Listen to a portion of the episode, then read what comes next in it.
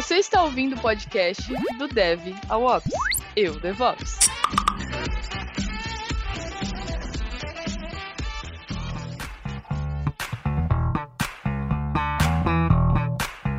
Cara, eu falo, se você quiser entrar na área de TI só por dinheiro, não entre, porque é a área mais estressante dos tempos atuais. É a área que você tem mais pessoas que estão sofrendo aí de uh, burnout, de depressão e de várias outras coisas. Uh, eu tenho crise de ansiedade. Eu tem, tem dia que eu fico, meu, meu batimento cardíaco vai lá para o céu. Então, assim, cara, tem que ser uma soma de dinheiro e o mínimo. Eu tô falando o mínimo. Você não precisa ser apaixonado, você precisa gostar do que faz, no mínimo. Então, esse papo de que, ah, cara, vai para uma área para você ficar milionário, vai vir a programador, vira DevOps, que você vai ficar milionário e pensa só no dinheiro. Cara, se você não tiver o mínimo de aptidão e o mínimo de, é, de cara, eu gosto de fazer isso, você pode até ganhar dinheiro, mas você vai ser tão infeliz que não vale o risco, cara. De verdade. Então, assim, pelo, o mínimo. Você não precisa ser apaixonado. Você precisa só gostar do que faz. Entendeu?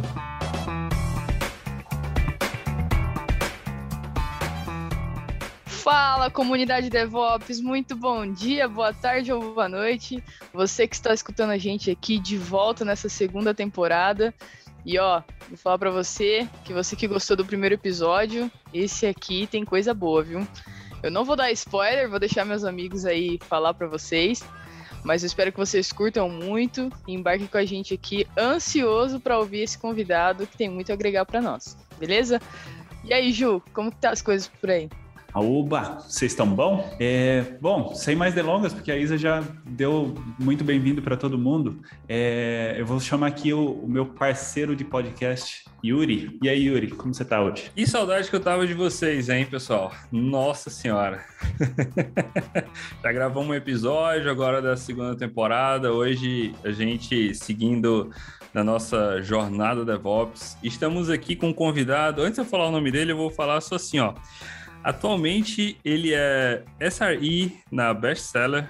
Ele já passou por empresas bem conhecidas aí da turma, como Quintandar, For Linux. É, tem mais de 15 anos de experiência no mercado de TI e tem um canal no YouTube que tá bombando. Gente, hoje a gente vai falar com Caio Delgado. Caio Delgado, como que estão as coisas? Como que estão os vídeos, como que está a preparação é, dessas uh, certificações. Primeiramente, assim, meus parabéns pelo trabalho magnífico que você vem fazendo e, cara, é com você. Fala aí, gente. Valeu, obrigado pelo convite.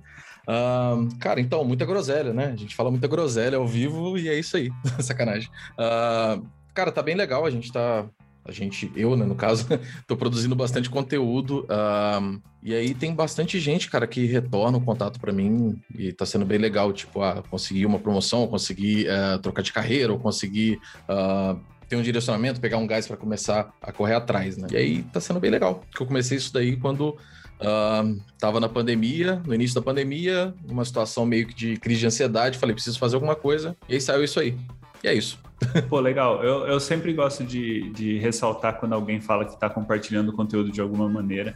E eu acho que dentro da nossa carreira, dentro da área de TI, a compartilhar conteúdo é uma coisa que agrega demais, demais. Porque para você compartilhar alguma coisa, você tem que pelo menos dar uma visitada lá no material, é, se aprofundar um pouquinho mais, e aí você acaba aprendendo, e aí você passa para as pessoas, e as pessoas entram em contato com você falando, ah, eu aprendi isso, e aí isso foi bom para. Putz, isso é gratificante demais. E é, como o Yuri disse, parabéns por pela iniciativa de compartilhar conteúdo. Isso é uma coisa que tem que ser bem valorizada. Só um comentário também é que compartilhar o conteúdo é muito bom, o pessoa que está assistindo vai gostar bastante, mas é legal lembrar o trabalho que a pessoa que compartilha tem para poder montar todo o conteúdo, né? Eu não, eu compartilhava uma, um conteúdo sobre desenvolvimento pessoal e senti na pele o que, que é ter que gravar, criar roteiro, fazer tudo isso. Então, cara, parabéns, porque é muito difícil mesmo e a gente, todo mundo, a comunidade toda tem que valorizar muito esse conteúdo gratuito que a gente tem. Muitas vezes a gente fica bravo porque às vezes tem uma propaganda, alguma coisa em alguns canais, né, alguns conteúdos, mas é trabalho realmente, a pessoa merece ali um reconhecimento das marcas, né? Mas vamos lá. E aí, Yuri, o que, que a gente vai falar hoje? Então, hoje, é, como parte da nossa jornada DevOps, a gente já falou um pouco no primeiro episódio sobre, sobre Linux e, enfim, sobre sistemas operacionais. E hoje a gente vai falar sobre Container Runtime. E a gente, antes estava aqui nos bastidores uh, falando sobre Container Runtime, toda vez, ou prim... acho que na comunidade, toda vez quando a gente fala de Container Runtime, o pessoal pensa logo Docker. E, enfim, é, quem, quem já está aí é, no mercado como DevOps ou como SRE vem, vem tendo contato com isso. Minha primeira, minha primeira pergunta uh, é, para o Caio é, Caio, e como foi? Como foi o Docker? Como foi para você aprender e como é tu, tua vivência hoje com Docker? Como é o Docker, né? Porque o Docker é o melhor container de todos. Tô brincando, gente. É, não, Docker é muito bom, cara. Polêmica, polêmica, polêmica. É, agora, agora começou o episódio de verdade. Ah, brincadeira. Agora o Docker tá, tá mercenário. Estão querendo cobrar por tudo. A gente pode falar sobre isso daqui a pouco também. Mas enfim. Isso aí. É, cara, eu quando eu migrei de área, né? O lance que vocês comentaram aí dos 15 anos é 15 15 anos sem nada de Linux, né? Não sabia nada de Linux. E aí, quando eu migrei, é, um amigo meu que veio para cá, para a Holanda, falou para estudar DevOps. Eu não sabia o que que era, não fazia ideia de que, que diabo que era aquilo, né? Se era de comer, de beber, de, de, de enfim, combustível, é, o quê? E, um, e, aí, e aí eu comecei a procurar sobre DevOps, e aí uma das primeiras coisas que eu achei foi Ansible, Docker e, um, e AWS, se eu não me engano. Acho que foram os três tópicos mais importantes que eu encontrei. E aí eu comecei a fazer uns cursos, né, para tentar entrar na área, comecei a gostar, e aí peguei o Docker como meu queridinho. Tipo, gostei, falei, cara, é isso daqui que eu. Uh, vai ser minha meta, então eu vou ficar sem isso nisso. Eu preciso escolher uma coisa para ficar bom, então tem que ser isso daqui. Um, falar que eu sou bom nele é um pouco relativo. Eu consigo fazer as coisas, mas eu acho que você falar que você é bom em algo é um pouco complicado. Já consegue buildar umas imagens, né? né? Mas assim, já acontece de, cara, mesmo que você tenha, sei lá, 10, 15, 20 anos de experiência com uma ferramenta, vamos supor que você tenha aí os 8 anos com Docker, vamos ser bem polêmico, né? Tipo, a galera que tá usando Docker desde o início aí, né? Você vê várias vagas. Um, você vai encontrar problemas que você não encontrou antes. Sempre você vai achar alguma coisa que você não sabe, você vai ter que recorrer à documentação. Sem dúvida, sem dúvida. Isso, é, isso mostra a tua humildade. Você tem que saber se colocar no seu lugar e que sempre vai ter alguém que vai saber mais do que você. E sempre vai ter gente que vai saber menos também. E aí o legal é você tentar ajudar essa galera que sabe menos, chegar no teu nível ou passar do teu nível para ter mais gente sabendo mais e, e assim a tecnologia cresce, né? Afinal, se o pessoal não tivesse evoluído em cima do Docker, não tinha nascido o Kubernetes, não tinha nascido provavelmente uh, o CRY-O ou qualquer outro, o Podman, por exemplo. Foi tudo nasceu através do Docker, né? O Docker é tipo o vovô de todo mundo aí. Tá quase aposentando, inclusive. Tá quase aposentando. Então, estão quase aposentando ele por forçado, né? E aí a gente, eu acho que é, você já deixa o gancho pro, pro, pro próximo ponto. Talvez uh, o Yuri ou a Isa queiram fazer uh, outras perguntas, mas vamos só aproveitar esse gancho. É, o Caio, e aí é, como o como o Docker ele ajudou a popularizar o container e o container runtime. E aí surgiu o Kubernetes, e aí a adoção do Kubernetes foi um negócio monstruoso. Você pega os gráficos de, de adoção entre as empresas, é tipo insano. E tem uma comunidade gigante em cima disso. E aí é, eles começaram a, a, substituir o. Começaram não, substituíram o Docker Shim do, do Kubernetes então, hoje em dia, você consegue usar o, o, Docker como container runtime dentro do seu Kubernetes, mas se você instalar o default do, do Kubernetes, você está com um container D, que é um outro, um outro container runtime. É, você acha que isso é uma perda muito grande para o Docker ou você acha que não? Cara, eu acho que não. Porque assim, é... isso é muito legal até por conta do curso que eu tô passando lá no YouTube, o curso de Docker é gratuito. Uh, vem muita gente falar assim, cara, por que, que eu preciso aprender Docker? Se o Docker tá morrendo, tá? Entre. para quem não estiver vendo, eu tô fazendo aqui aspas com o dedo, beleza? Mas é morrendo por quê? Porque o Kubernetes não tá usando ele mais, mas isso não quer dizer que ele tá morrendo. Isso quer dizer que o Kubernetes está usando uma outra ferramenta que tá mais aderente à maneira com que eles utilizam containers. Por conta de uma série de, de uh, coisas de segurança e compatibilidade. Não quer dizer que o Docker vai morrer. Uh, você tem aí, por exemplo, hoje a minha empresa ela roda com SS. O SS é Docker, gente. O SS da Amazon, que é o Elastic Container Service. Ele é um Docker que roda uh, um sistema de orquestração da Amazon que está entre o Swarm, não chega a ser tão fraco, entre aspas, de novo, como um Swarm, mas não tão poderoso mais aspas aí, como Kubernetes. Ele está ali no meio dos dois. Então, eu acho que não é uma perda, eu acho que é mais uma segregação boa de mercado. Uh, e é sempre bom quando isso acontece, porque se você tem um domínio do mercado por uma ferramenta, seja ela open source ou não, tipo, quando é proprietário, pior ainda, porque você cai no vendor lock-in, você fica preso, acorrentado. Uh, quando eu penso assim, nem tanto, mas ainda é ruim quando você tem uma ferramenta que domina o mercado você fala, cara, o pessoal só usa Docker e ponto, o resto é o resto. Um, então, assim, eu acho que não é algo ruim, eu acho que é algo legal. Uh, o Docker, inclusive, eles continuam atualizando o Docker, tá saindo mais atualizações com mais funcionalidades. Então, acho que só serviu para crescer, cara. Só serviu para crescer mesmo. Uh, eu mesmo posso dar até um spoiler aí que eu não mexo com outro container runtime. Posso dizer que eu mexo com container entre aspas, porque o Docker fala com container Então, sim, mexo com container Mas eu tô com Podman, por exemplo, aí na minha listinha para estudar, porque Uh, eu preciso ter mais de uma ferramenta. Eu já estou muito confortável com Docker e eu preciso pegar alguma outra coisa para não você ficar já, vendido. Você já atingiu as tuas 10 mil horas, as famosas 10 mil horas com Docker? Provavelmente mais. 10 mil horas de dor de cabeça, talvez. para quem, quem não conhece, é, essa história das 10 mil horas está no livro do Outliers, do Malcolm Gladwell. E, enfim, ele, ele conta um pouquinho. Quem tiver curiosidade, é, dá uma lida lá. É, enfim, e muito bom uh, você, falar, você, falar, você falar sobre isso, é, de pegar, por exemplo, o Podman e por aí vai. É, quem está querendo virar DevOps, uh, Caio, qual é a importância de você aprender Docker na jornada DevOps? Então, eu acho que dá para a gente dizer sobre a importância em dois aspectos. Primeiro, uh, se a gente for falar em nível de importância, eu diria que o Docker é o segundo. Primeiro Linux, porque, cara, independente se a pessoa usa Mac, Windows, cara, precisa de Linux, ponto. Não, não tem essa. É, não é papo de fanboy, não é papo de nada. 90% da internet é composta de Linux, você vai, você vai lidar com servidores Linux. Você não precisa de Linux se você trabalha numa indústria de manufatura. Aí eles vão usar coisas proprietárias, beleza. Muitas delas, inclusive, usam Linux. Por isso que eu digo que uh, o Linux sim é o primeiro, é a coisa que você precisa saber. Depois eu acho que containers no geral, não diria Docker, mas containers. E aí eu digo sempre o seguinte, cara, o Docker é o que está mais tempo no mercado, é o que está mais estável uh, no sentido de documentação de tudo, então vai para o Docker que o Docker vai te ajudar. E você não perde conhecimento, lógico, porque todas as outras ferramentas funcionam, eu diria que igual ao Docker. Então você não perde o conhecimento. Então eu acho que seria, se for falar no aspecto de ordenar em nível, o Docker seria a segunda coisa que eu indicaria a alguém que uh, quer seguir para a área de DevOps aprender. Pegando, pegando essa linha aí do Yuri sobre começar e tudo mais, né? Eu, eu penso o seguinte, pô, alguém tá começando agora e quer aprender Docker porque viu que é muito forte no mercado, né?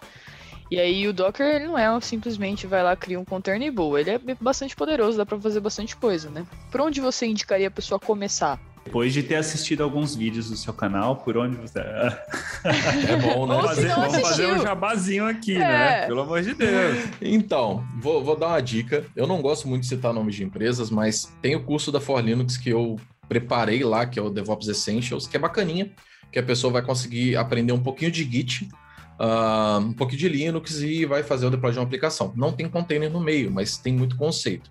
Então, acho que assim, a pessoa que quer seguir para a área de DevOps, antes de tudo, uh, eu acho que eu posso até reordenar dizendo que o Linux é a segunda coisa que a pessoa precisa saber.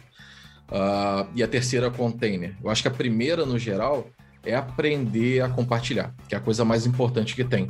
É você saber é, conseguir entrar na comunidade, verificar como que o pessoal trabalha, entender isso, porque uh, o DevOps, a base principal do DevOps é o compartilhamento é sobre você compartilhar o conhecimento e receber também conhecimento compartilhado. Então, entender sobre a cultura, eu acho que seria o ponto mais importante. Mas indo para o lado técnico, eu acho que a pessoa precisa mesmo saber pelo menos o básico de Linux. O básico, uh, eu não estou falando para a pessoa saber como é que faz uma instalação do Nginx, como é que configura uma Apache, como é que configura um IPTails. Eu estou dizendo que a pessoa precisa saber abrir um terminal, fazer uma conexão SSH, listar diretórios, criar pastas, deletar arquivos, uh, conseguir filtrar um log e, um, e deixa eu pensar aqui, redes. redes.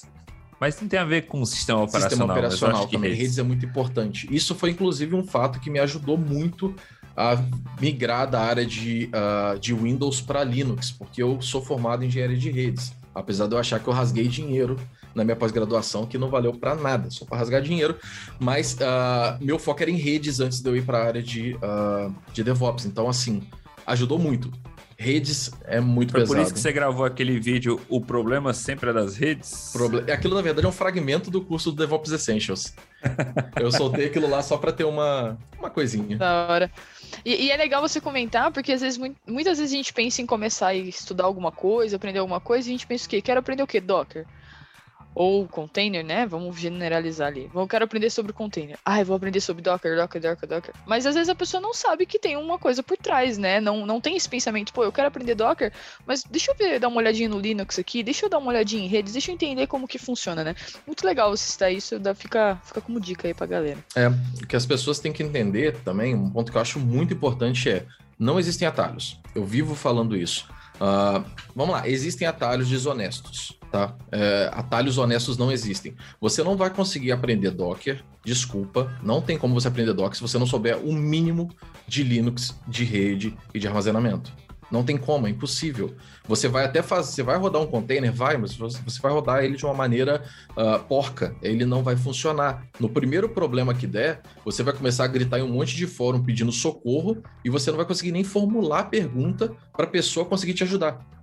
Então, assim, é, o que eu falo para muita gente é, cara, não tenta tomar atalho. Não acha que você vai entrar na área agora e vai direto para Docker. Calma, respira. Aprende a engatilhar primeiro, para depois você poder levantar e andar, e aí depois você corre. Não dá para sair pulando. Tem que tomar muito cuidado é, com até isso. Até mesmo porque quando você começar a mexer com o container, quando você mexer, começar a fazer os primeiros comandos, você vai ter problemas de ambiente. E aí, você, como você resolve esses problemas de ambiente, sabe? Como que eu sei o, como estão se comunicando ali os containers? Como que eu sei como fazer as configurações básicas? Então, acho que muito importante mesmo. Inclusive, tem, tem, tem uma coisa, é, tem, tem um, um ponto importante que eu, na verdade, só aprendi depois que eu já tinha aprendido Docker é que o conceito de container não é uma coisa que o Docker inventou, já existia no Linux. E isso foi uma, tipo, para mim foi, ah, sério? Já existia? E por que, que ninguém usava então? Ou tipo, usava, mas não era famoso? Que, é, que, é, você acha que para uma pessoa chegar no Docker, ela precisa ter esse conhecimento ou não necessariamente? Isso aí já é tipo, ah, ok, isso já é demais, você não tem, não tem necessidade de você saber isso? Então, eu acho que assim, é, é bem relativo também dizer que a pessoa precisa saber ou não. É, eu trabalhei com um rapaz que ele. Uh, eu dei aula de Docker para ele, e ele falou, cara, eu quero aprender a subir container sem Docker. Eu falei, cara, calma, peraí. É bom você saber como funciona. Dá para subir sem Docker? Dá, é uma dor do caramba. Para quem quiser, procura no Google aí como subir container sem Docker. Dá para subir. Porque o, o Docker nada mais é do que um monte de ferramentinhas que trabalha com Linux. Ele não é nada de outro mundo. O que ele faz é, ele cria regra de ptables, ele usa o namespaces e os cgroups para isolar recursos de é, armazenamento, processos e uh, recursos do computador. Ele faz nada mais, nada menos do que o Linux sempre fez. Do que, inclusive, o Windows faz. Isolar também recursos o Windows faz. De uma maneira estranha, mas faz. Mas, enfim. Uh, então, assim, é legal você saber que dá para fazer container sem Docker, mas eu acho que a pessoa querer aprender como que vai fazer tudo aquilo na mão é muito sofrido. Tipo, cara, já inventaram a já inventaram a roda. Para que que você vai tentar reinventar ela, sabe? Entenda como funciona por trás. Mas não precisa fazer tudo. Já tem um monte de coisa que vai fazer isso para você. Você vai levar 20 minutos para subir um container na mão, enquanto o Docker você dá um comando, leva 10 segundos, ele tá lá. Entendeu? Acho que a mesma analogia, né, Caio? Seria tipo assim: a pessoa, ah, vou aprender Linux. Ah, não, mas eu quero aprender a como recompilar o kernel. Tipo, ei, cara, calma, vai, vai com calma, porque você não precisa disso agora. Aprende o Linux. Depois você vai brincar com essas coisas de escovar bit e tal. Eu não faço ideia como é que compila kernel, cara. Fiquem com essa aí, tá? Não. Me vejo obrigado a concordar com palestrinha. Não, mas ó, eu acho que é, é, legal, assim, tipo, se o cara quer realmente se especializar nessa área e, tipo, ah, sei lá, eu quero ser o, o cara do container e quero saber tudo de container. Beleza, conhecimento sempre é bom e. Ou então trabalha com pesquisa, é, né? Exato. Mas, assim, conhecimento sempre é bom e não vai fazer mal você saber como rodar o container na, na unha. Mas o Docker já realmente já ajuda bastante. É, sempre é bom, mas não fica bitolado. Tipo, se você quiser mesmo fazer algo, se você for desenvolver, por exemplo, ah, eu quero aprender como é que funciona porque eu quero ajudar a desenvol o desenvolvimento do Docker, que você pode ir lá e ajudar no desenvolvimento do Docker. Beleza, cara, faz todo sentido. Agora, se você fala, cara, eu quero ser um profissional DevOps e eu vou trabalhar aí com cloud e tudo mais, cara, para que, que você vai aprender isso, sabe? Já, já tem. Você precisa saber que existe, como é. Mas você precisa saber fazer isso na mão. Sem contar que hoje o mercado tá acelerado demais, né? Tudo é muito imediato, né? Não dá pra acompanhar. Não dá pra acompanhar, tem muita coisa, cara. Se for ficar perdendo tempo lá, o Docker já vai mudar até a forma que ele faz e você tá lá atrás ainda tentando subir ou tentando aprender a fazer as coisas sem o Docker, né? Então, acho que... Você quer ver um exemplo legal? O curso, quando eu comecei a escrever ele, foi ano passado. Uh, na verdade, ia ser só um post no blog. Eu comecei a fazer o vídeo e, enfim, no período de um ano, eu já tive que mudar o, o conteúdo umas três ou quatro vezes, e inclusive tá faltando a parte Enterprise, porque mudou tudo, e eu não vou conseguir, por exemplo, passar a parte Enterprise para todo mundo uh, com hands-on, porque agora eles usam um tal de MKE, que é o Mirantes Kubernetes Engine, que é um monstro que gerencia tanto o Swarm quanto o Kubernetes, que quando você sobe ele com menos de 16 GB de RAM, ele fala, cara, eu não vou funcionar não. Ele fala exatamente assim, cara, não vai rolar não. Você precisa ter no mínimo 16. Ou seja, a minha máquina tem 64 GB de RAM. Eu consigo subir o laboratório e mostrar para as pessoas. Mas a pessoa que está entrando na área, provavelmente ela não vai ter um computador muito poderoso, provavelmente não vai ter dinheiro para investir o computador. Então eu estou tentando trazer, por exemplo, de uma maneira que eu vou mostrar como funciona, mas a galera não vai conseguir meter a mão. Não todos. Cara, isso é totalmente na contramão para onde a gente está indo. Eu, eu, e o Juliano, a gente estava falando de, de uh, K-Zeros, que é o Kubernetes uh, Lightweight. Da Mirantes, inclusive, é, tá? Por incrível que pareça. Da Mirantes, inclusive. Então, é totalmente, é totalmente na, na contramão. Ô, oh, oh, cara, mas você deixou, você é, deixou um gancho, porque assim, a gente está falando das coisas uh, boas, uh, ou então do passo a passo para a pessoa se tornar um, um SRE ou um DevOps. Mas uh, pela tua experiência de estar tá aí um ano ou mais fazendo essas aulas do DCA, quais são as dificuldades que, por exemplo, o pessoal às vezes te pinga para é, ah, Caio, eu não estou conseguindo entender isso, ou isso aqui está um pouco mais difícil de pegar, ou então eu não estou conseguindo fazer esse laboratório. Que dificuldades? Eu estou fazendo essa pergunta por conta que a audiência às vezes pode perguntar, pô, mas é, será que eu vou entender mesmo? Quais são as dificuldades nesse processo que eu posso encontrar? Cara, assim, eu não sei se uh, eu tenho dado muita sorte com a galera que está fazendo meu curso, porque não tem aparecido muita dúvida. Eu, eu, também eu sigo uma, uma ideia que, assim, cara, tudo que eu faço de documentação, não só de curso, eu faço assim, cara, eu estou ensinando a minha avó. A minha avó não sabe ligar um computador. Eu vou ensinar a ela como é que faz, como é que sobe o container. Então, assim, cara, se eu precisar falar, você vai digitar o comando tal e pressionar Enter, eu vou digitar isso. Entendeu? Uh, mas o maior problema que eu vejo, cara, é o seguinte: sempre aparece alguém, uh, independente do curso de Docker ou de algum vídeo, ou do curso que eu escrevi para For Linux, manda uma mensagem para mim e fala assim: Caio, tá dando um erro, olha aqui, eu não sei o que fazer. E aí o problema é a pessoa não sabe ler. Entendeu? Essa é a realidade. E eu acho que esse é o maior problema, é um soft skill que o pessoal precisa desenvolver na área de TI, é ler. Porque o erro tá na cara. Às vezes fala assim, ó, não tenho acesso de leitura no, no, no diretório X. E a pessoa fala, cara, não tá funcionando, eu não sei o que tá fazendo. Uh, então, assim, se a pessoa lê, cara, se ela pegar a mensagem igualzinha do jeito que tá lá, cola no Google e pesquisa, alguém vai falar assim: meu amigo, você precisa colocar uma permissão de leitura nessa pasta, senão ele não vai conseguir ler. Então, assim, eu acho que eh, a maior dificuldade que eu tenho e que eu acho que qualquer pessoa vai ter, é, seja escola, seja trabalho, seja qualquer lugar do mundo, é pessoas precisam aprender a ler, mas ler efetivamente. Não é saber ler. Uh, eu sei, eu sei ler. Isso, eu ia falar agora. Eu Pessoal, compreender. ninguém tá chamando aqui de analfabeto. É, é, saber ler. É ler e ler tudo e compreender. É, na saber... verdade, é ter calma, né? É você olhar para o problema, tentar entender o que tá acontecendo para depois você perguntar. Né? Vamos, vamos por partes. é, respira. O, o texto não vai sumir da tela. Ele tá lá, ele tá te esperando. Lê com calma se não entendeu, lê de novo, não tem problema. Se não conseguiu, pergunta pro amiguinho, não tem problema, mas tenta primeiro, entendeu? Isso me lembra um caso aqui na, na, na empresa que, que eu trabalho. Causos do Juliano. Foi há 84 anos. Que tipo, o pessoal começou a lançar um, uns erros na, na UI. E aí o erro falava assim: erro 513. E era isso a mensagem.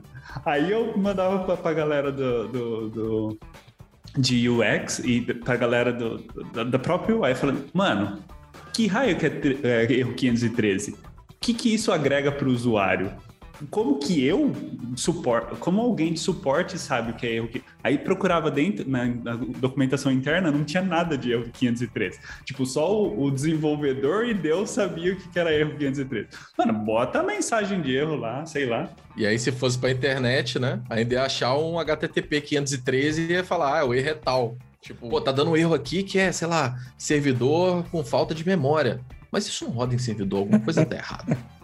Sim, tipo, uma, é, eu comecei a brigar e eles começaram a mudar. E aí, é, bom, claro que não fui só eu, que eu não tenho todo esse poder, mas é, o pessoal começou a colocar mensagens de erro mais, uh, mais claras. Aí tinha um outro cara que eu tra trabalhei, não sei se a Isa chegou a trabalhar com ele, uh, Jefferson Constantino, acho que é o nome dele, que ele odiava Shell Script, é, desculpa, PL, é, tinha vários scripts de PLSQL rodando, e aí é, o pessoal botava lá na exceção, erro inesperado. Porra, erro inesperado? Que erro que é esperado, pelo amor de Deus? Todos os erros são inesperados. Coloca uma mensagem aqui aonde que, sei lá, maldição. Não, ó, você vai clicar no botão, mas vai dar um erro, beleza? A gente espera que dê né? aquele erro. Isso quer dizer que tá tudo certo. erro inesperado é ótimo. É. Oh, só foi uma pausa para os causos do Juliano aqui. Pode voltar aí, Yuri. Histórias do Juliano. Histórias do Juliano. Sorte que ele, sorte que ele ainda não soltou nenhuma piada de tiozão, Kai. Sorte ainda que ele ainda não soltou nenhuma piada de tiozão. Oh, eu sou, eu sou o rei das piadas nada a ver também, cara. Então... Oh, delícia, hein? oh, que maravilha. Aí, ah, então já vamos aproveitar, oh, deixa aqui. Qual que é o dinossauro que mais faz piadinha? Sei lá. Faço ideia. É o Tiranossauro Rex. Um homem! Uma máquina! Uma besta enjaulada com ódio! Ele não para! Nunca! Nossa, velho. Nossa, Meu mano. Deus. Nossa, velho. Eu não acredito nisso. Não, comunidade, deixa eu falar um negócio aqui, bem, bem sério, ó. Vocês estão criando um monstro. Porque vocês estão gostando dessa coisa, ele veio com papel. Ele tá com papel antes ali ele não tinha nem, Antes ele não tinha nem papel. Vocês estão criando um monstro. Antes ele não tinha nem papel. Antes vinha, antes vinha da alma, é. agora ele se prepara, galera. Ele se prepara pra Para fazer. com isso, Juliano. Ô, Caio, mas voltando aqui pra parte séria. É... A gente tocou lá no começo do episódio falando que a Doc tá cobrando agora cobrando licença. Desmistifica isso aí pro, pro pessoal que tá escutando a gente. Tá certo mesmo, tem que cobrar e é isso aí. O que, que, que acontece? O pessoal, cara, acontece, é muito engraçado, porque até lá na minha empresa, uh, o dia depois que saiu a notícia, o pessoal, gente, a gente tem que comprar o Docker, agora é 28 euros por usuário, vamos correr e vamos comprar. Eu falei, gente, calma, peraí. Respira, cara, calma aí. Olha só. Inclusive. Lê a mensagem de erro. Inclusive, cara, olha só. Eu não vou falar o nome da empresa, porque senão fica feio, mas eu tenho um amigo de uma empresa gigante mundialmente, tá? Que fabrica uhum. esta coisinha aqui, ó. Tá? Que vocês que estão ouvindo uhum. não vão ver, Beleza. infelizmente. Uh, que isso saiu aí. comprando, comprou a licença pro Docker para os servidores Linux. Que isso? Compraram, cara. Então, assim, porque não leram. E aí, esse, essa pessoa que eu conheço virou e falou assim: Cara, vocês são doidos, pra que, vocês comparam isso, cara? É só pra Windows e pra Mac. Cara, não, vocês são malucos. Aí eles, ah, mas eu achei que ia dar merda, ia parar a produção. Tipo, o que que acontece? O Docker ele tá cobrando agora para empresas grandes que ganham mais, se eu não me engano, do que 10 milhões de dólares anual. Isso de lucro, beleza? Uh, não, desculpa. De fa... Não, faturamento. Faturamento. Não de faturamento. faturamento 10 milhões de dólares faturamento. Uh, anual ah, de faturamento ou com mais de 250 funcionários. Ah, Caio, ferrou, agora o mundo vai acabar. Não, não vai acabar. É só você pagar. Se você quiser, você paga a licença. Uh, a empresa pode pagar uma licença mínima de 7 euros, que é a menor delas. Então, 7 euros por usuário, gente, pelo amor de Deus. Toda empresa hoje, ela já paga uma licença para ter, o, por exemplo, o e-mail da pessoa. Se ela usar Office 365, ela vai pagar, sei lá, 2 euros, uh, ah, 2 dólares por mês para um, cada usuário. Aí vai ter, sei lá, um Octa, já vai pagar mais 3, um Jump Cloud vai pagar mais 5. Gente, é custo, isso acontece, a empresa vai pagar, a empresa tem dinheiro para isso. E se a empresa não tiver dinheiro, ela vai simplesmente fornecer uma máquina Linux para você rodar isso. Então, uh, você pode subir uma máquina com Vagrant, na, sua, na sua própria máquina você pode fazer isso. Na minha empresa a gente usa Mac, eu acho a pior coisa do mundo, eu odeio isso. Tipo, esquenta, uh, não gosto, sou hater de Apple, entendeu? E aí o que, que eu faço? Eu não instalei. Cara, por exemplo, eu não rodo Docker Desktop na minha máquina da empresa eu subo uma máquina com Vagrant, que é um Linux Ubuntu, e aí eu subo a, o, o, container dentro, né? O Docker dentro. Por quê? Cara, o Docker Desktop é uma gambiarra do caramba, o negócio não funciona direito. Aí o pessoal fala, não, dá para desenvolver. Cara, pega, roda, roda, cria um volume do Docker Desktop. Dá um ls-l lá no var lib docker volumes. Não existe o diretório. O negócio é todo é todo travado. É, tipo, ele cria uma pasta num diretório totalmente aleatório e aí, se você precisa, por exemplo, manipular os arquivos por algum motivo, você não consegue. Então, assim, é por isso que eu uso o uh, eu uso a VM. Mas enfim, o papo não era esse, o papo era uh, licenciamento do Docker. Então, assim, se você precisar, gente, 5, 5 uh, dólares por mês, 7 dólares por mês, para uma empresa ou para alguém que faz dinheiro através do Docker, é dinheiro, é troco, gente. Sinceramente, é troco para qualquer um. Ah, mas eu trabalho com open source. Gente, open source tá livre. Você pode usar o Docker Desktop se você use o open source. Você vai lá e vai falar: Eu quero uma licença livre porque eu trabalho com um projeto X, que é um projeto open source, e eu estou ajudando a comunidade. É gratuito para você.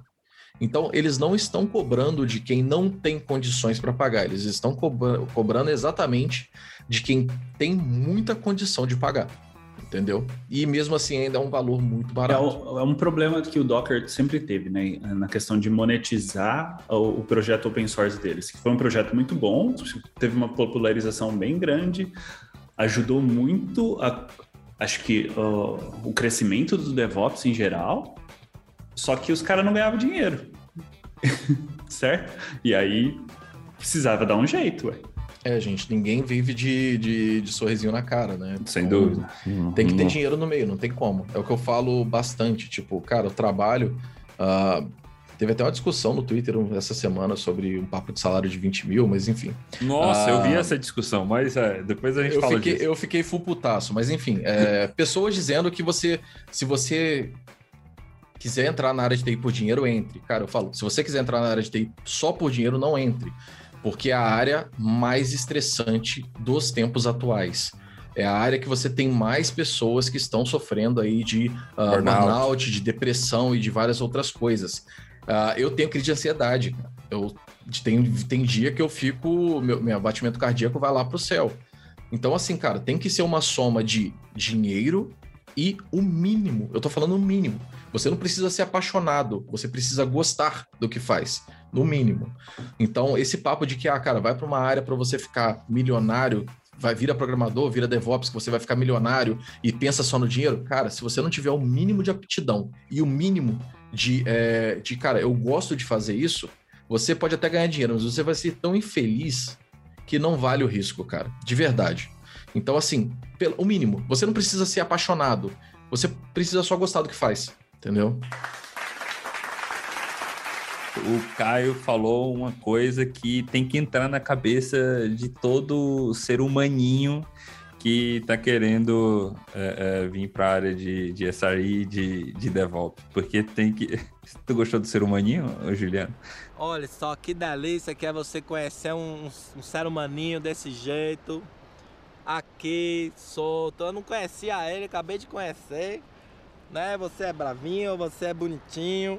Olha só, já vai arrebentar as porra da minha corrente, calma. Mulheres, vocês deviam ser assim com a gente. Não, já tá arrebentando. Não, fica aqui, pare de, de querer.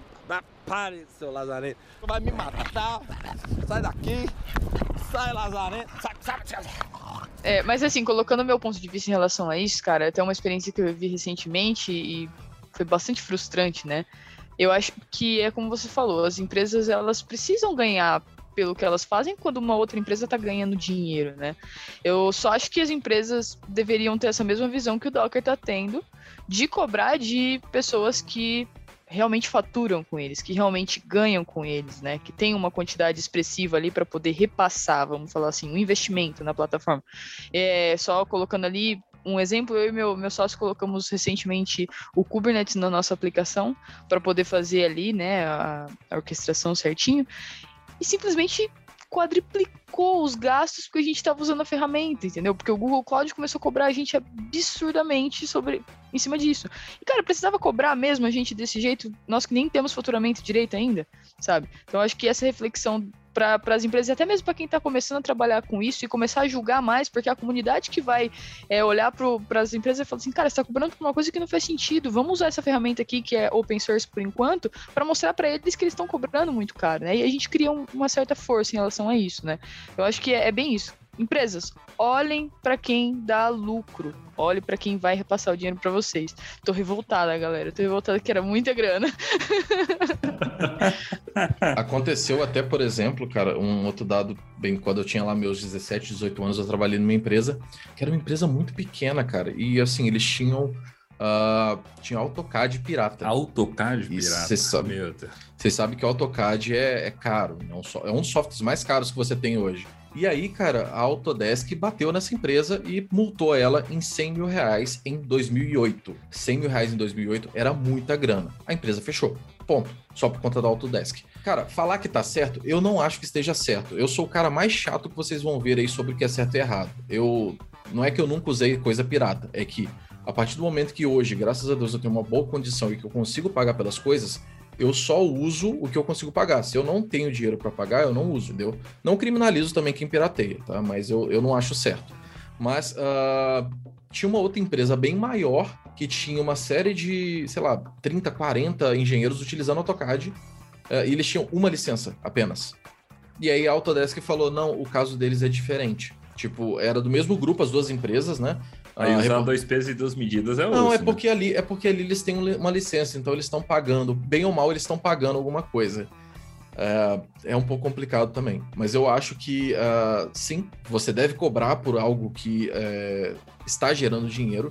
Afinal, ah, cara, empresas fazem muita grana. Vou dar um exemplo. A empresa que eu trabalho hoje faz um faturamento aí absurdo, cara. Papo de talvez um milhão por dia de euros. É, só que é uma empresa gigantesca. Cara, o que, que é pagar um Docker para uma empresa como essa? É verdade. Tipo, não é nada, cara. É, é o mínimo, sabe? Tipo, é o mínimo falar, para falar o seguinte, cara, olha só, a sua ferramenta é muito boa e a sua ferramenta está me ajudando a crescer o meu negócio. E ponto. Oi, tem uma Perfeito. coisa que acho que a gente não citou aqui que eu acho maravilhoso do Docker, que é o Docker Hub. Putz, o Docker Hub é maravilhoso. Pra, e- é sensacional. E é um negócio O que. Docker Hub é sensacional. Acho que agora eles limitaram o número de pool, mas ainda é de graça. Você consegue usar de graça. Gente, e para facilitar para quem está escutando a gente, tá? E também para quem nunca viu os vídeos do Caio, expliquem, por favor, o que é Docker Hub para quem não sabe. Boa. Imagina o GitHub. GitHub provavelmente todo mundo sabe, né? Um repositório de código. O Docker Hub é um repositório de imagem do Docker. Ah, ele é gratuito, você consegue. Antigamente era, era gratuito e ilimitado, então você poderia armazenar quantas imagens de Docker você quisesse lá. Você conseguia fazer tudo nele de graça. E aí eles falaram assim, cara, a gente tá precisando cobrar porque dá manutenção. Né? No, no- no- o negócio não sobe sozinho, né? A gente precisa de dinheiro. Então eles colocaram um limite de ah, 200 pull requests por hora. E aí você fala, nossa, cara, 200 é impossível de chegar. Eu estouro isso daí em 10 minutos, tá? No mínimo. Uh, no máximo, desculpa. E, uh, e agora eles estão com um plano. Inclusive, quando você assina o Docker uh, Desktop, você aumenta a quantidade de pools que você pode fazer no Docker Hub. Então, assim, não é algo que eles estão cobrando que você fala assim, cara, não está agregando valor algum. Tá sim, porque eles estão te dando suporte, porque agora você tem suporte, porque você está comprando um produto, você tem é, builds automatizados no Docker Hub, então tem um monte de coisa que agrega e que, sinceramente, é o que eu falei. Eu acho que 5 euros para todos esses recursos está muito bem pago. É, eu conheço gente que paga 10, 15, é, desculpa, 5 dólares, né? 10 a 15 dólares em programas que são só é, sincronizador de calendário do, do, do MacBook. Então, o que, que é 5 para uma coisa que você usa no dia a dia? Entendeu? Meu Deus do céu. Uhum. É. E, e aí, só colocando, o Docker Hub ele é legal porque você pode usar, tem, tem duas formas ali que eu uso ali mais frequente, né? Uma é para nossas próprias imagens, tem nossas imagens ali, fica mais fácil da gente conseguir acessar e compartilhar com quem você está trabalhando. E a outra é, pô, tô, tô, tô no meu serviço, preciso testar alguma coisa. Cara, tem imagem lá. Isso é muito massa, porque a imagem tá lá. Ah, eu preciso usar, sei lá, RabbitMQ. Tá lá. Entendeu? É só você baixar uma imagem que vai conseguir te dar isso, você não precisa desenvolver nada. Só pega e sobe, sabe? Então isso é, é muito massa. E Caio, é, para a gente falar sobre um pouco de implementação, é, para o, o pessoal que, que ficou curioso sobre esses uh, primeiros passos e, enfim, sobre como usar o Docker, o cara que tá, a pessoa que está escutando a gente hoje, agora, e dizendo assim, nossa, o Docker é demais, é, eu vou é, é, sugerir é, lá na empresa, porque o pessoal está pensando em fazer um projeto é, de migração para microservices e, e, e, por aí vai. Qual, onde você vê que, assim, o porquê usar o Docker primeiro, por que tentar como o Docker primeiro e não com o Kubernetes? É, que, que, assim, que dicas uh, você daria para esse pessoal falar, dizer assim, ó, pessoal, primeiro tenta o Docker e não o Kubernetes, às vezes por conta de uma facilidade, imagino eu. Polêmico. Mas queria polêmico. Teu, é polêmico. queria o teu, enfim, o teu posicionamento. Cara, eu acho que é bem relativo, porque assim, cara, o Docker faz tudo que ele se propõe, ele faz muito bem. Ele não, ele não, é, não tem nada que ele se propõe que ele fala, olha, eu vou fazer isso e ele não faz bem. As coisas que faltam nele são coisas que ele realmente não faz, então ele não promete. Uh, eu acho que o Docker vale a pena sim para você começar sempre. Por quê? Porque você faz primeiro uma POC, uma prova de conceito, né? Proof of Concept. Uh, então você pega e faz uma prova de conceito que você vai subir e ver como é que aquilo funciona. Uh, lógico que quando você tiver, por exemplo, algo para virado para a internet, né, o pessoal até fala, vai ficar com a cara lá na internet esperando tomar tapa, né? Uh, você precisa de algo mais robusto. Por quê? Porque uma coisa é você testar lá na tua empresa que, vamos supor que a sua empresa seja muito grande e tenha mil usuários que vão acessar essa aplicação. Cara, mil usuários, um container dá conta, de verdade. Uh, ah, 90% das aplicações que você vai subir, para mil usuários, um container dá e sobra. Só que quando você fala de internet, nós estamos falando de milhões, de bilhões às vezes. Uh, dá para ver pelo YouTube, por exemplo. Se você vê um. Tem, tem vídeos que a pessoa solta, e aí, sei lá, em papo de duas horas tem mais de. tá chegando a, a faixa de, uh, sei lá, 10 milhões de visualizações já. E é muito rápido. Então você imagina que para esse tipo de coisa você tem que seguir para o Kubernetes ou para um Docker Swarm ou para alguma, alguma solução de orquestração. Mas eu acho que sim, o Docker sempre vai valer a pena para você começar, para você ver se é viável. E eu não acho, cara, que seja legal. Eu já vi muita gente fazendo isso. Sair correndo para o Kubernetes, porque o Kubernetes é a, é a, Como é que eu posso dizer? Lá no trabalho a gente fala que é a, a, new shiny thing, né? Que é tipo uma coisinha pequena, brilhante, que tá lá e todo mundo fala que eu preciso, preciso pegar aquilo ali, que aquilo lá é o que vai dar, né? Uh, e às vezes a pessoa foge de novo dos básicos. Então, entender o Docker é muito bom e testar com ele no início sempre é bom por isso. Uh, pode ser que você não vai usar o Docker em produção, tudo bem. Mas, cara, se rodar em Docker, vai rodar com certeza no Podman, vai rodar com certeza no CRY-O, vai rodar com certeza no Rocket e vai rodar com certeza no Kubernetes. Então, tem a base robusta, garanta que ele está funcionando. E aí estuda Kubernetes. Mas não cai nessa doideira de, ah, cara, eu vou aprender Kubernetes antes de tudo, não. Que vai ser frustrante, porque eu posso dar o exemplo que foi para mim, o que foi o que aconteceu comigo. Eu falei, cara, eu quero ficar bom em containers, comecei a estudar Kubernetes e falei, cara, eu vou fugir, eu não vou para essa área.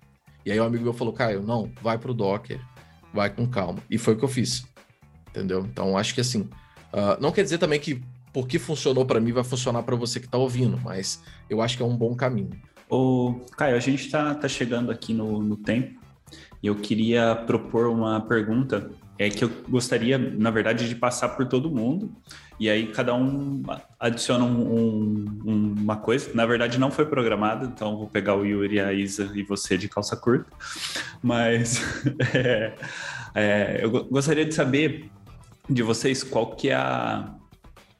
O que vocês fizeram usando Docker que vocês mais gostaram de, de ter feito? Ou não, não, não gostaram de tipo, ah, isso aqui foi legal. Gostaram de do, ou do resultado, ou uma coisa que você fez é, e falou, nossa, isso, isso aqui é muito bom, eu não, não sabia, e aí por acaso descobriu. É, Para dar um exemplo, eu vou começar respondendo. Para mim, uma coisa que eu descobri depois de um tempo usando Docker, é, eu já tinha visto, mas nunca tinha criado um, foi container com multi-build. Então, para o pessoal que está ouvindo que não conhece Docker, é, você tem uma lista de instruções que você fala quando você vai estar tá criando a sua imagem. E aí, o que eu fiz é, em uma parte da instrução, eu faço o build da minha imagem. Então, por exemplo, num, num, num arquivinho, é, vamos por uma aplicação Java que eu estou usando Maven. O cara que vai rodar, ele não precisa ter Maven instalado no, no computador dele. Eu tenho as instruções do Maven que vai buildar o meu, minha aplicação no meu Docker. Eu gero o meu jar file, eu pego só o, o executável e jogo para o meu container. Isso reduziu o tamanho da minha imagem monstruosamente. Eu fiquei, tipo, super. É, como, como, que traduz proud? Orgulhoso. É, orgulhoso. Fiquei, fiquei maior, maior feliz com o trampo. Falei, nossa, que massa, sou, sou o melhor profissional que eu já vi hoje. Multistage Building é sensacional, cara. É sensacional. Né, é, eu nunca mais, toda vez que falar em, em, container, falo em Docker, eu lembro a primeira vez que eu subi uma imagem, deixei certinho ali no container, toda vez que eu precisava testar, eu subia ela e tava tudo configurado, cara. É mais mesmo na mesma linha, mas como os meus olhos brilharam quando eu vi, falei, caramba, isso é mágico, cara. Isso aqui, eu não preciso, tipo, eu não preciso subir mais nada, é só subir o Docker e apontar. É só isso, sabe? Então, para mim, foi o que. A primeira coisa, a primeira experiência que eu tive, assim, de falar: putz, isso aqui. Eu fiquei proud, Juliana. Fiquei proud também. eu olhei e falei assim: meu Deus, como eu sou foda, sabe?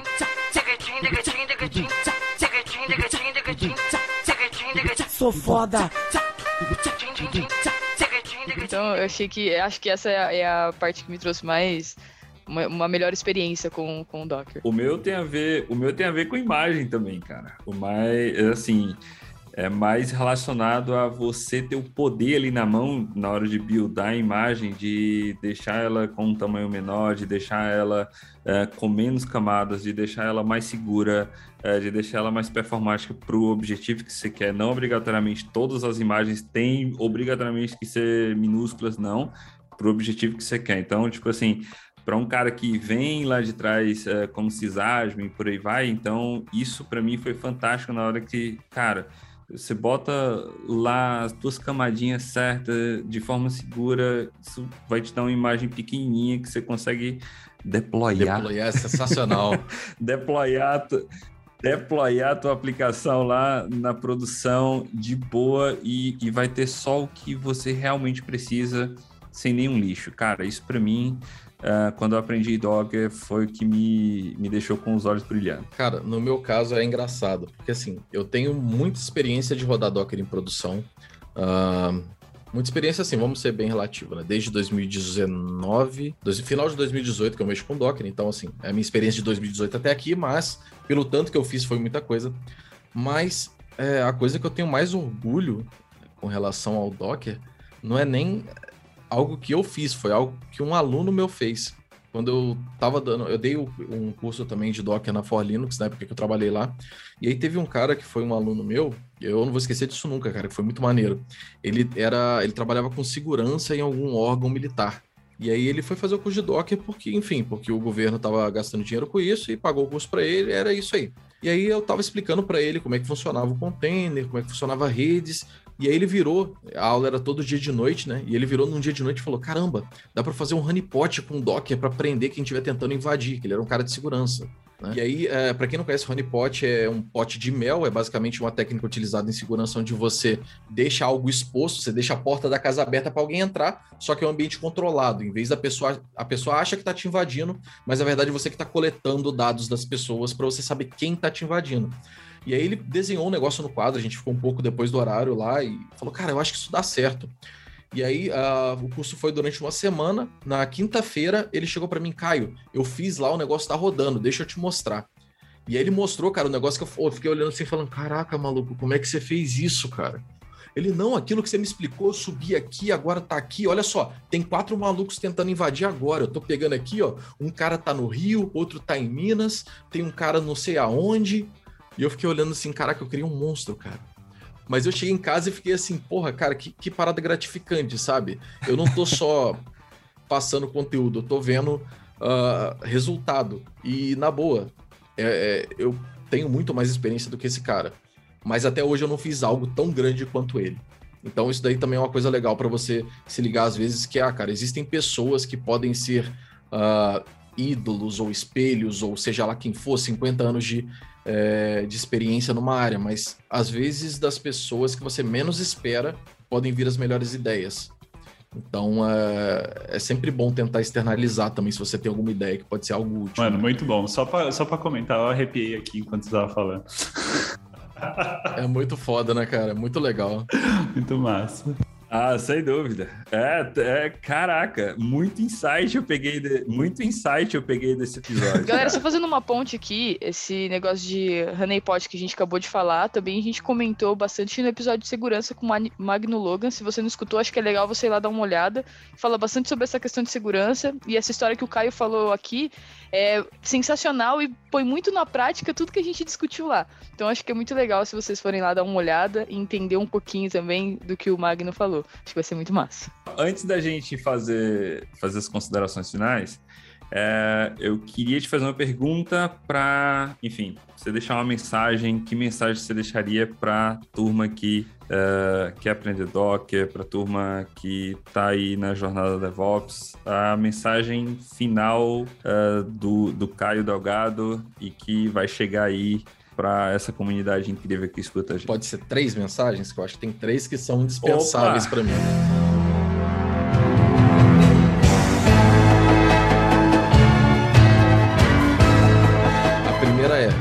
Acreditem em quem fica tentando uh, vender coisas, prometendo, prometendo salários, prometendo o que for, gente, tá? Tem muita gente oportunista em qualquer lugar da internet, tá bom? A internet é um lugar perigoso. Cuidado, cuidado com seus filhos. Uh, a outra coisa é, cara, aprendam a ler. Por favor, é só isso que vocês precisam aprender para trabalhar com TI. No, não no sentido de saber ler, mas sim no sentido de ler e interpretar. E a terceira é, de novo, não existem atalhos secretos. Se tem algum atalho secreto, é desonesto. É alguém que tem alguém para te indicar para uma vaga. Uh, pode às vezes não ser tão desonesto, mas uh, enfim, não é algo justo, digamos assim. Então eu acho que para qualquer área, não só para TI, essas três dicas são as mais importantes. Não acreditem em falastrões. É... Leiam, leiam, leiam, leiam e leiam mais e não existem atalhos secretos. Galera, o Caio, ele tem 13 vídeos, se eu não tô, se eu tô me lembrando bem, mas uns 13 vídeos de Docker ali numa sequência muito massa, de mais ou menos umas uma hora e meia, duas horas, só falando ali uma sequência de, de um, do curso no YouTube. Se tem mais, Caio, me corrija. Mas tem um conteúdo riquíssimo lá para vocês darem uma olhada e, e aprender sobre Docker. É, esse é a minha contribuição, o meu jabá para o Caio, mas Caio, acho que você pode falar mais para gente. Cara, sobre a quantidade de vídeo, não faço ideia. Se você falou que tem três, eu vou acreditar. Eu, sinceramente, eu perdi a conta. É, tem muito mais, mas 13 de, um- de uma sequência, né? Que você segue uma linha de raciocínio do curso É, do mesmo, curso. né? São 13 vídeos de. Tem uns ali que tem quase 3 horas, cara. É conteúdo demais. Eu falei, caramba, esse cara tá entregando muito conteúdo gratuito pra comunidade, sabe? Acho que é muito massa a comunidade dar uma olhada. Às vezes eu fico até pensando assim, cara, o que, que eu tô fazendo na minha vida? Tem muita coisa, cara. Mas eu, eu prometi que eu ia terminar, então tem que terminar. Tá acabando. Isso aí. É, Mas então, pra mim encontrar é fácil, cara. É Caio Delgado New, New de novo. Ah, por quê? Porque eu gosto de New Metal e aí eu uso New pra tudo desde sempre, né? Duas coisas que eu gosto pra caramba: New Metal e Zeldinha. Inclusive, provavelmente ninguém vai estar vendo, mas a camisa que eu tô usando é do Zelda, como sempre. Ah, Zed. Zelda é, é o, o É Zelda isso é o personagem o Zelda é o verde, personagem né? verde. A princesa, a princesa Ah, chama Peach. Isso, exato. Mas enfim. Então é Caio Delgado New, tem o Linktree lá, que é o linktr.ee barra Caio Delgado New, que tem tudo. Aí lá tem o livro de Docker que eu lancei também, que tá gratuito, tem o curso. Ah, essa semana foi legal, que bateu 3 mil inscritos lá no canal. E aí eu tava pensando, por exemplo, que tinha muita gente falando assim, cara, eu tô fazendo curso teu, mas eu preciso de um certificado, cara, para eu poder provar que eu aprendi alguma coisa. Aí eu falei, ferrou, não tem como fazer. Pensei e falei, beleza, vou regravar o curso de uma maneira mais enxuta e vou jogar na Udemy. E ah, pelo que eu entendi, eu vou testar ainda porque eu não sei como funciona, mas eu conversei com uma galera que tem curso na Udemy, parece que você pode gerar uma vez por mês ah, um cupom que faz o curso ficar gratuito por um dia. Então a ideia é que, assim, é, eu não vou querer ganhar dinheiro com esse curso, assim como o vídeo eu não tô querendo ganhar dinheiro. Se alguém quiser comprar, beleza, eu vou ficar muito feliz. Mas para pessoa que não tiver condição, é, uma vez por mês eu vou estar gerando esse cupom e vou estar compartilhando no, lá no Instagram, no Twitter, seja lá onde for, para quem não tem condição mesmo para pegar. Porque assim, cara, todo o conteúdo que eu tô passando, tudo bem, tem o meu esforço em pegar e juntar tudo, mas é tudo, tudo documentação, tá tudo lá. Se a pessoa lê de verdade, ela consegue achar.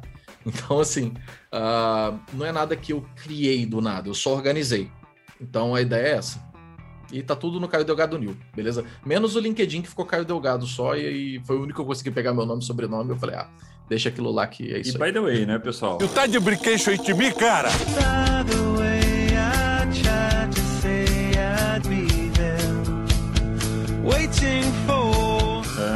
Vocês vão ler aqui no show notes ah, do, do EP e vai estar todos. Vão estar todos os contatos do, do, do Caio. O Juliano tá rachando o bico de rir, eu não sei porquê. Ele mandou um by the way aí que é, Vai, deu aí, aí. maravilhoso. É, um cara, um cara inglês, né, galera? Vamos lá, um cara Como inglês. diria um amigo meu, não é um gentleman, é um changeman.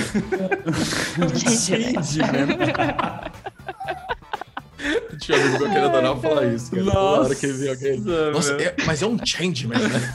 Eu falei, é, ele joga a mão pro alto e vira o super-herói, né? Muito bom, muito bom. Ai, Deus. Caio, muito obrigado. Foi massa o papo. Acho que vai agregar bastante pro pessoal que, que ouviu e tá acompanhando a jornada. É, valeu. É, e acho que você já passou os contatos, então é isso. Yuri, alguma coisa para falar? Caio, muito bom. Ah, mais uma vez, uh, teu material ah, magnífico, o trabalho que você vem fazendo. Cara, eu gosto até de usar uma palavra é, estupendo. É muito, muito bom. É... o pessoal disse que eu falo palavras difíceis aqui. É, o, o Yuri é um cara culto É, do, do, do, do podcast. É, Desculpa, Isa, Mas, mas... é, parabéns, obrigado, obrigado é, por ter aceitado nosso convite. A ideia é essa mesmo, fazer parecer um, um papo de café com muito conhecimento, é, discutindo, entregando valor para a comunidade. E, enfim, se precisar, estamos aqui. E acho que, pelo menos para mim, ficou com um gostinho de quero mais, de conversar um pouco mais sobre o container. E, e é isso. Tá bom, cara? Obrigado, Isa. Caio, só tenho a agradecer, já fiz o jabá aí, que eu achei esse conteúdo muito massa e, pô, quando tiver mais oportunidade, vamos bater um papo de novo. Acho que a comunidade vai gostar bastante desse episódio, agregar muito pro pessoal e eu tenho certeza que a gente pode trazer mais coisas que vão agregar também. Alguma colocação aí, Caio? Pode, pode finalizar. Só agradecer, foi muito bacana, foi um papo bem legal. Altas gírias aí do meu rei. Foi muito da hora, cara. Foi um papo bem bacana. Uh, cara, se vocês quiserem, inclusive, a gente pode pegar lá no meu canal e fazer uma live para falar sobre esse lance dos containers. Uh, como eu não tenho experiência em cryo, em nada mais, nada além de Docker, chama aí quem é especialista. Boa, boa, boa. Vamos sim, vamos organizar. boa, boa. É, especialista eu não sou, mas eu consigo adicionar os meus dois é. cents ali. O importante é saber fazer não... groselha, cara. Se você sabe groselhar, a gente tá não tudo tem umas 10 mil horas, mas tem umas duas. Duas horas, Isso, né? não, não duas mil é, horas. Ah, duas horas, não vou dizer que eu tô duas mil não, pelo amor de Deus, duas horinhas. gente, obrigado e até o Valeu. próximo episódio. Valeu, pessoal, até semana que vem. Falou, galera, até o próximo episódio.